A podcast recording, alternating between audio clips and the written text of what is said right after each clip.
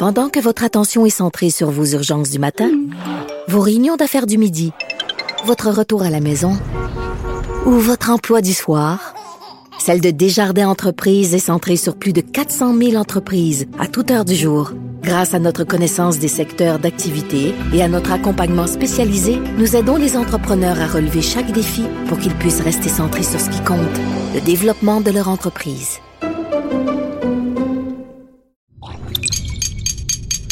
Cube Radio. Il connaît tous les dessous de la politique. Chef du bureau d'enquête de l'Assemblée nationale. Antoine Robitaille. Là-haut sur la colline. Là-haut sur la colline. Cube Radio. Bon jeudi à tous. Aujourd'hui à l'émission, François Legault n'a pas totalement rejeté la semaine dernière la comparaison entre lui et Maurice Duplessis effectuée par Gabriel Nadeau-Dubois. On en discute avec l'historien Pierre Berthelot, auteur d'un essai s'intitulant justement Duplessis est encore en vie. Il nous explique comment le chef fondateur de l'Union nationale est devenu une sorte d'épouvantail de nos débats publics et expose certaines parentés, mais aussi certaines grandes différences entre Legault et le chef. Mais d'abord, mais d'abord, notre rencontre quotidienne avec Rémi Nadeau. Cube Radio. Les rencontres de l'heure. Rémi Nadeau et Antoine Robitaille. La rencontre Nadeau-Robitaille. Et bonjour Rémi Nadeau. Bonjour Antoine. Amateur de rock lourd, notamment de Def Leppard, expert en steak, tarte au sucre et accessoirement chef de bureau parlementaire à l'Assemblée nationale. Donc Rémi, le gouvernement déplie. Beaucoup d'argent pour faire euh, revenir euh, des infirmières, euh, soit des retraités ou des infirmières euh, qui sont passées dans le réseau euh, privé et qui, bon, pour les faire revenir dans le public. Alors, on savait que la commande était très lourde. Euh, Christian Dubé voulait 4000 euh, infirmières de plus euh, pour faire le pont jusqu'à ce qu'on arrive à pouvoir embaucher en fonction des nouveaux critères de la nouvelle convention collective qui a été négociée par Sonia Lebel.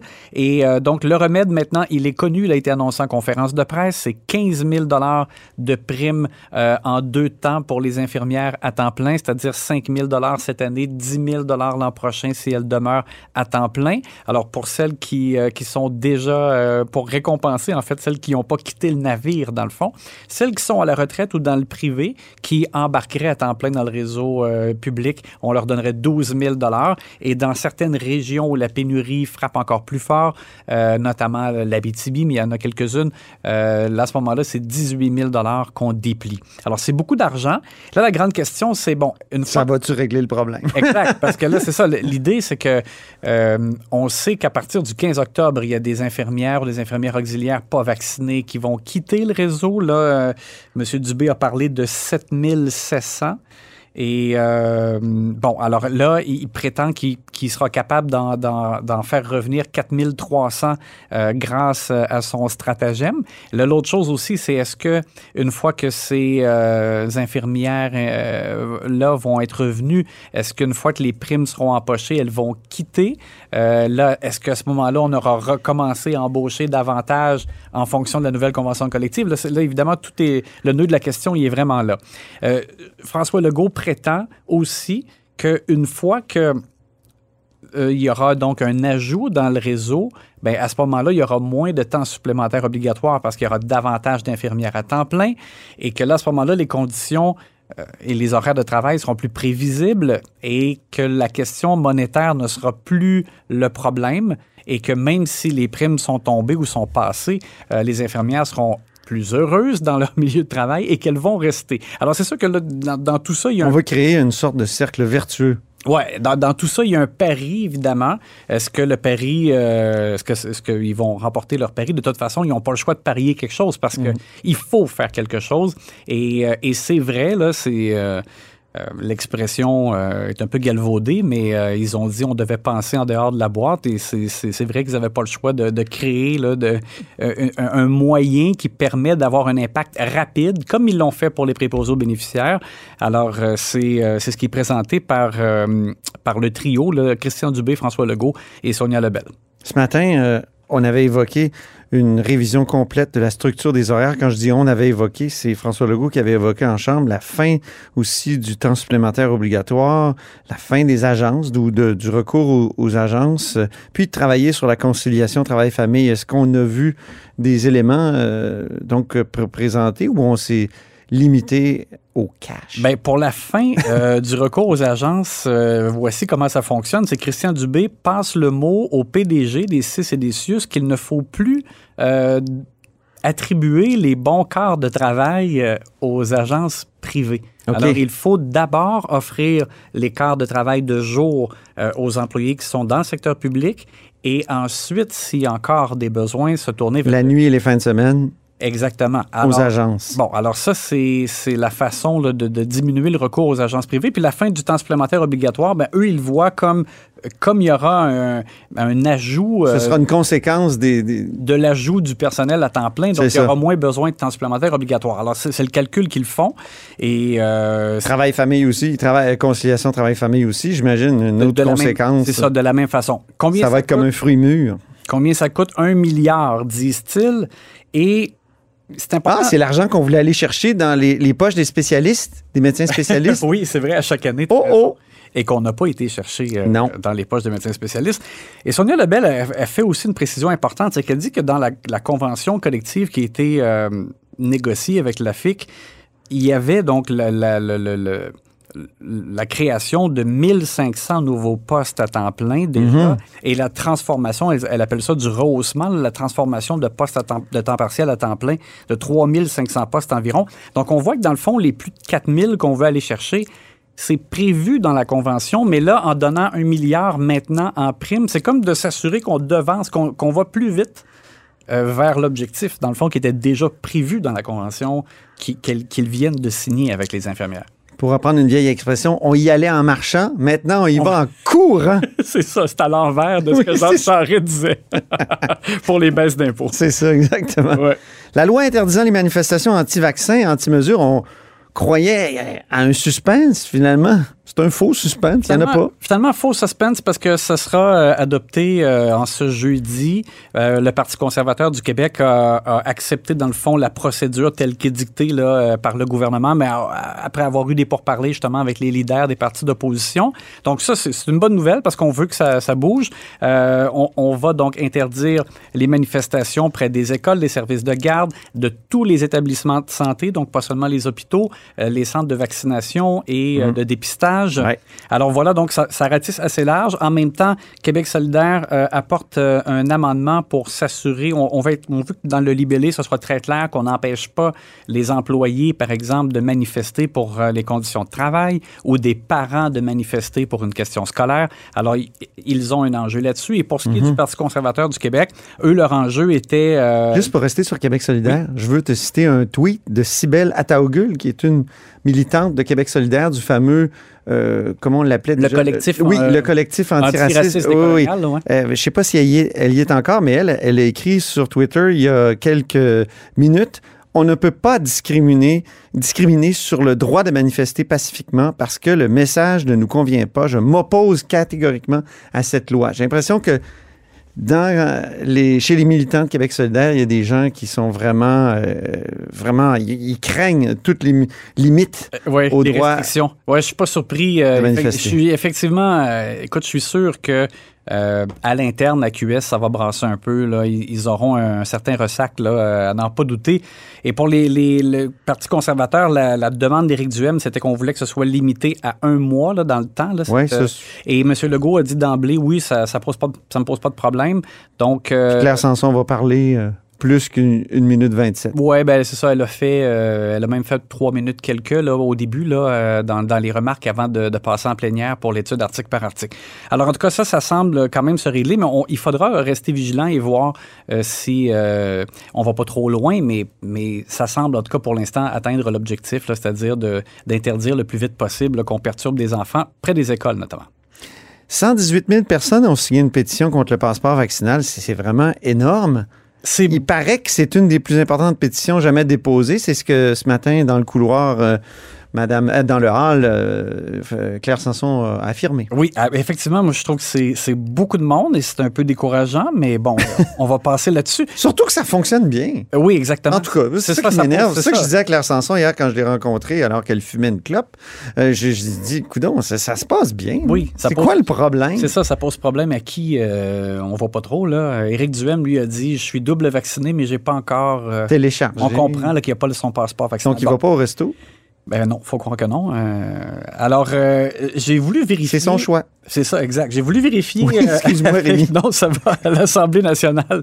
Merci à Béatrice de l'Assemblée nationale Oh. euh, qui m'a ressorti les, euh, les cinq, euh, le, le top 5, si tu veux, des pétitions où il y a eu le plus de signataires depuis 2009, depuis qu'ils sont placés sur le site Internet de Il n'y a pas Jean Charest? Oui, ben, La destitution de Jean Charest? c'est le numéro un. Ah oui! Alors, euh, Amir Kadir avait déposé euh, la demande de démission du premier ministre du Québec. Euh, 247 000 signataires. Euh, ça, c'est en, euh, c'est en 2011 que ça a été présenté. Ben oui, la grande époque des demandes de- de- de- de- d'enquête publique sur les trois co Ouais. collusion, construction euh, et euh, corruption. Puis, rapidement, au deuxième rang, réinvestissement dans les services de garde éducatifs de qualité déposé par Sylvain Pagé. Il y avait eu 202 000 signataires en 2016.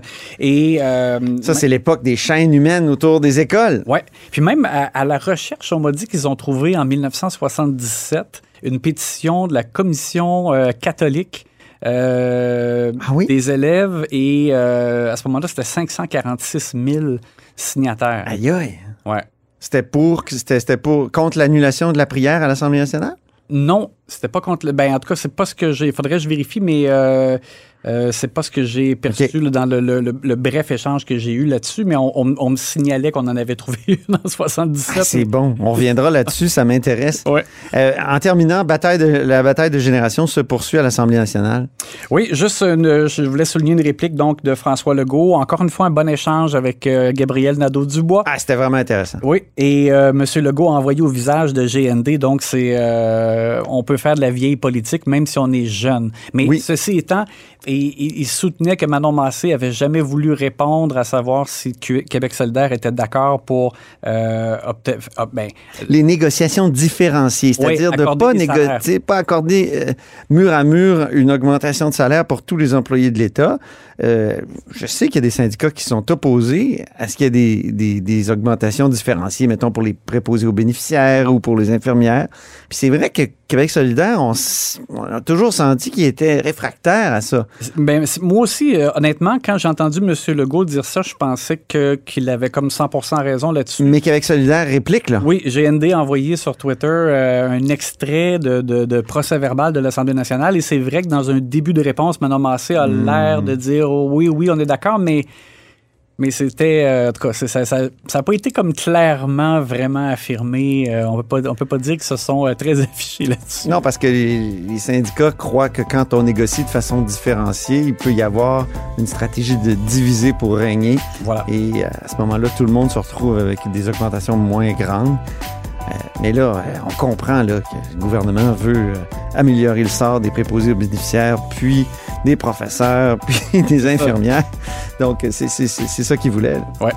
En tout cas, les médecins, eux, sont toujours très, très, très, très bien payés. Merci beaucoup, Rémi.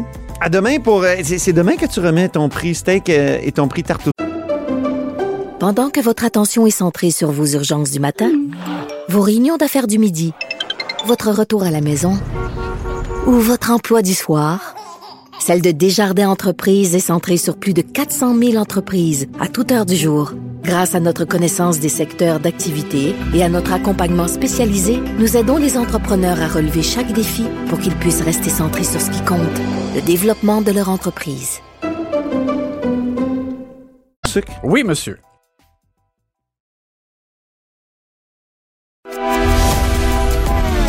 Grand philosophe, poète dans l'âme, la politique pour lui est comme un grand roman d'amour.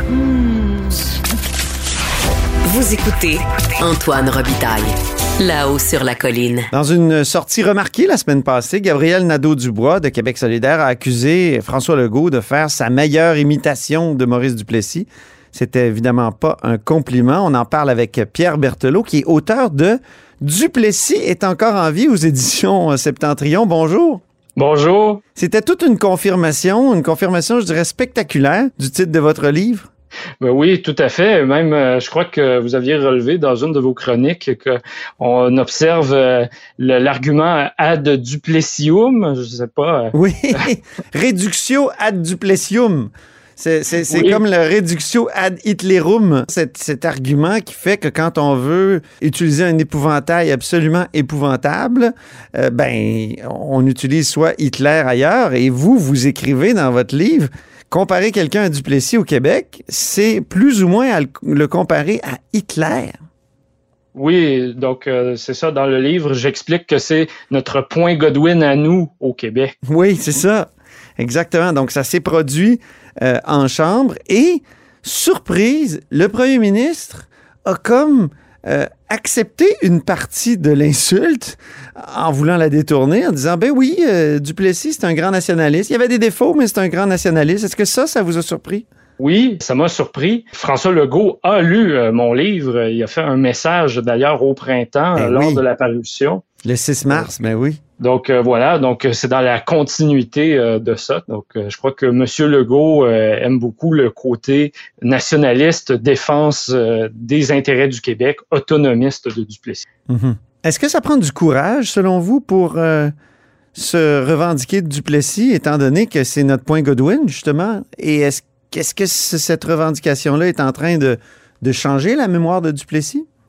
Euh, oui, euh, je crois que ça prend certainement du courage, en particulier lorsqu'on est euh, un gouvernement au pouvoir, puis que bon, on est en, situation de, de, pandémie, puis que ça confère des pouvoirs exceptionnels au gouvernement. Donc oui, on a vu les comparaisons, mais vous savez, même avant la pandémie, Dominique Anglade avait fait la comparaison entre François Legault et Duplessis je crois que c'était pour le projet de loi 61. Apparemment, François Legault aurait euh, murmurer à des députés euh, libéraux que s'ils voulaient, euh, disons, voir des, travaux de, construction, de, des travaux publics se faire plus rapidement, il fallait qu'ils appuient, il leur suggérait fortement d'appuyer le projet de loi 61 ça prend certainement un courage. En même temps, François Legault, en conférence de presse, a dit qu'il ne se reconnaissait pas dans la droite conservatrice, mais qu'il se disait plutôt de la gauche efficace. Oui, une expression qui a même euh, soufflé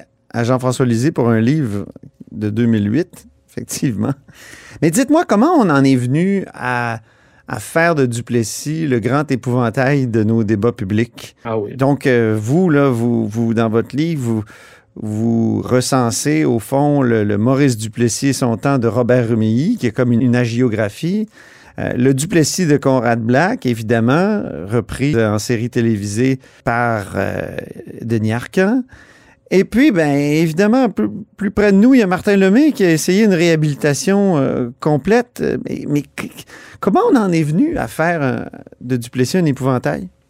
Ah oui, euh, c'est vrai. Euh, pour euh, la plupart des gens du Plessis, ben c'est les orphelins du Plessis, hein, ou les réfrigérateurs qu'on distribuait pendant les campagnes électorales, ou la, loi du cadenas, la police politisée, etc. Bon, ça fait un très bon méchant. Hmm. l'image qu'on a aujourd'hui est surtout héritée de l'image qu'en avaient ceux qui contestaient du Plessis, et surtout à la fin de son régime. Parce que euh, même Gaston Miron euh, disait que pendant sa jeunesse, lui se définissait comme un, un peu un national duplessiste. Donc, euh, ça donne une idée. Hein. Donc, Duplessis pouvait ratisser très, très large à différentes périodes de son règne. Mais à la fin des années 50, je crois que la posture partisane et autonomiste de Duplessis qui remettait jamais en question un certain statu quo euh, au Québec et au Canada, a fini par lui nuire. Hmm. Euh, mais il y avait des choses qui dépassaient de loin du Plessis, des, des, blocages avec l'Église catholique en éducation, en santé, dans les entreprises, hein, la discrimination à l'égard des Canadiens français. Euh, mais Duplessis, c'était un peu l'incarnation de tout ça. C'est cette jeunesse-là, parce que c'était surtout la jeunesse, qui voyait Duplessis comme ça à la fin des années 50, va euh, en bonne partie porter le Parti libéral au pouvoir en 1960. Puis euh, elle est restée euh, cette image-là depuis ce temps-là. Autrement dit, on a beaucoup été influencé par ceux comme Jacques Hébert. Jacques Hébert, euh, qui était le grand ami de Pierre-Éliott Trudeau, donc Cité Libre et compagnie, qui, a écrit Duplessis, non merci. Ça, vous, vous le dites bien dans votre livre. Oui, tout à fait. Puis euh, ça dépassait le Duplessis. En fait, la faute, c'était pas Duplessis, c'était les Québécois eux-mêmes qui auraient eu une espèce de tort congénital antidémocratique. Donc, c'est ce que Pierre-Éliott Trudeau croyait, puis euh, a fini par... euh, c'est ce qui a alimenté euh, sa carrière politique en, bonne partie. Donc, euh, c'est l'image, hein, ça a contribué ça aussi à détester Duplessis dans l'après-coup. Est-ce qu'il l'a pas cherché un peu, euh, Duplessis? C'est vrai qu'il il y avait des côtés méchants. Ah ben oui, ben oui, on, on, on va pas les banaliser là, quand même. Hein, la, la loi du cadenas a commencé, Ouais. malgré que bon, elle a été adoptée à l'unanimité en 1937, mais euh, ensuite euh, Duplessis était à une époque où euh, il n'y avait pas de il n'y avait pas un contexte de jurisprudence comme aujourd'hui qui protégeait euh, la population des pouvoirs discrétionnaires d'un premier ministre. Donc, euh, euh, aujourd'hui, euh, ça serait impensable un premier ministre du Québec qui appellerait la police pour dire ah, va m'enquêter euh, Pierre Berthelot parce qu'il a dit du moi, il a, il a dit du mal de moi à la radio. Oui, Ça, c'est ça. impensable. Oui. Mais à l'époque de Duplessis, c'était différent. Euh, D'ailleurs, c'est pas le seul premier ministre euh, d'une province au Canada qui va le faire. Euh, le colonel George Drew, qui était un premier ministre de l'Ontario, en même temps que Duplessis, lui aussi a politisé sa police. On va même l'avoir accusé d'avoir fait de l'espionnage politique contre ses adversaires libéraux pendant les années 40. Donc, moi, je sais pas de réhabiliter ou de condamner Duplessis. J'essaie de le normaliser en le remettant dans son contexte. Mhm. Donc, c'était un peu un homme de son temps. Puis, euh, ailleurs au Canada, on a peut-être fait la même chose. C'est ce que vous nous dites. Ben oui, euh, tout à fait. Donc, euh, c'est c'est vraiment euh, mon effort. Il y a même euh, Ernest Manning, le, le père de Preston Manning, pour les plus vieux, se rappellent peut-être du Reform Party sur la scène fédérale. Mhm. Donc, euh, Ernest Manning, lui, c'était un créditiste. Et euh, donc, dans les années 30, il a pris le pouvoir en Alberta. Et euh, donc, euh, lorsqu'il a pris le pouvoir, il a réalisé que la plupart des réformes qu'il voulait mettre en place étaient impossibles à mettre en place euh, en tant que province. Donc, il a renié la majeure partie de son programme, puis il a transformé euh, son parti en espèce de parti un peu conservateur, euh, proche des milieux ruraux, tout ça. Vous trouvez pas que ça ressemble un peu à l'Union nationale? Ben oui. Puis, il s'est maintenu au pouvoir pendant euh, 25 ans. Il y a une militante de Québec solidaire qui a écrit, après la- l'altercation entre Gabriel Nadeau-Dubois et le premier ministre, selon M. Legault, là, j'ouvre les, j'ouvre les guillemets, Duplessis était un défenseur de la nation québécoise. Par cette logique, Franco était un grand défenseur de la nation espagnole. Euh, c'est, c'est- c'est- c'est un peu le, le point Godwin, là aussi. Mais en même temps, il y a Julius Gray, l'avocat des droits et libertés, qui répond à ce tweet en disant Je suis assez vieux pour me souvenir que Duplessis était ouvertement un fan de Franco et qu'il n'aurait pas été offusqué par cette comparaison. Puis c'est vrai que dans votre livre, vous l'écrivez à un moment donné. Au fond, Duplessis est un peu comme Franco, un dictateur qui gère sa province comme une ferme. Eh oui, mais on voit aussi que le rapport à Duplessis est encore beaucoup teinté par l'émotion. hein. OK. Donc, euh, euh, je crois que ce sont des propos qui sont euh, à nuancer. Euh, je crois que quand on compare Duplessis à Franco, c'est surtout pour exprimer qu'on déteste Duplessis. Euh, Mhm. c'est surtout, euh, c'est surtout ça qu'il faut retenir. Le Duplessis ne se compare pas à Franco. Mhm. Pourquoi? Oh, ben là, écoutez, À cause des exactions, j'imagine, les emprisonnements et tout ça, c'était beaucoup plus euh, dur chez Franco. Ben voilà, et d'autant plus que Duplessis restait le premier ministre d'une province, donc dans un cadre fédéral, avec euh, tout ce que ça comporte, avec un historique. On peut vraiment pas euh, comparer les deux sérieusement. On peut le faire pour euh, le bénéfice de la flibusterie partisane, ça oui, y a pas de problème. Mhm. Je comprends. Vous écrivez aussi, on peut admettre qu'il y a une certaine parenté entre la CAQ et l'Union nationale. Laquelle? Ah oui. Donc, euh, la CAQ se présente comme un parti de coalition arc-en-ciel. Du moins, elle se présentait comme ça jusqu'en 2018. Là, Mhm. maintenant, la CAQ est au pouvoir. On est dans une autre situation. En plus, il y a une pandémie. Mais euh, donc, dans l'opposition, la CAQ voulait rassembler tous les gens qui euh, voulaient passer à autre chose euh, dans les débats entre fédéralistes et souverainistes. Mhm. Donc, euh, ben, c'est ce que la CAQ a cherché à faire. Je crois qu'elle a réussi à le faire parce qu'elle a pris le pouvoir finalement. Mais euh, là, maintenant, euh, on est dedans, on est pendant le règne de la CAQ. Je crois qu'il va falloir euh, attendre peut-être que la CAQ retourne dans l'opposition pour euh, faire une comparaison qui tienne, ce qui ne veut pas dire qu'il ne faut pas rester vigilant en attendant. Est-ce qu'il y a une comparaison qu'on peut faire entre euh, l'espèce de demi-réhabilitation de Duplessis par François Legault et le fait que René Lévesque, en 1977, sort la statue de Duplessis des Boulamites puis l'installe sur les terrains du Parlement? Ben oui, parce que euh, les, euh, les Québécois, même si on les divise en partis politiques, il y a quand même des principes qui finissent par les rejoindre tous. Donc, euh, je crois qu'il y a une majorité de Québécois qui, euh, pour qui c'est important de défendre les intérêts du Québec.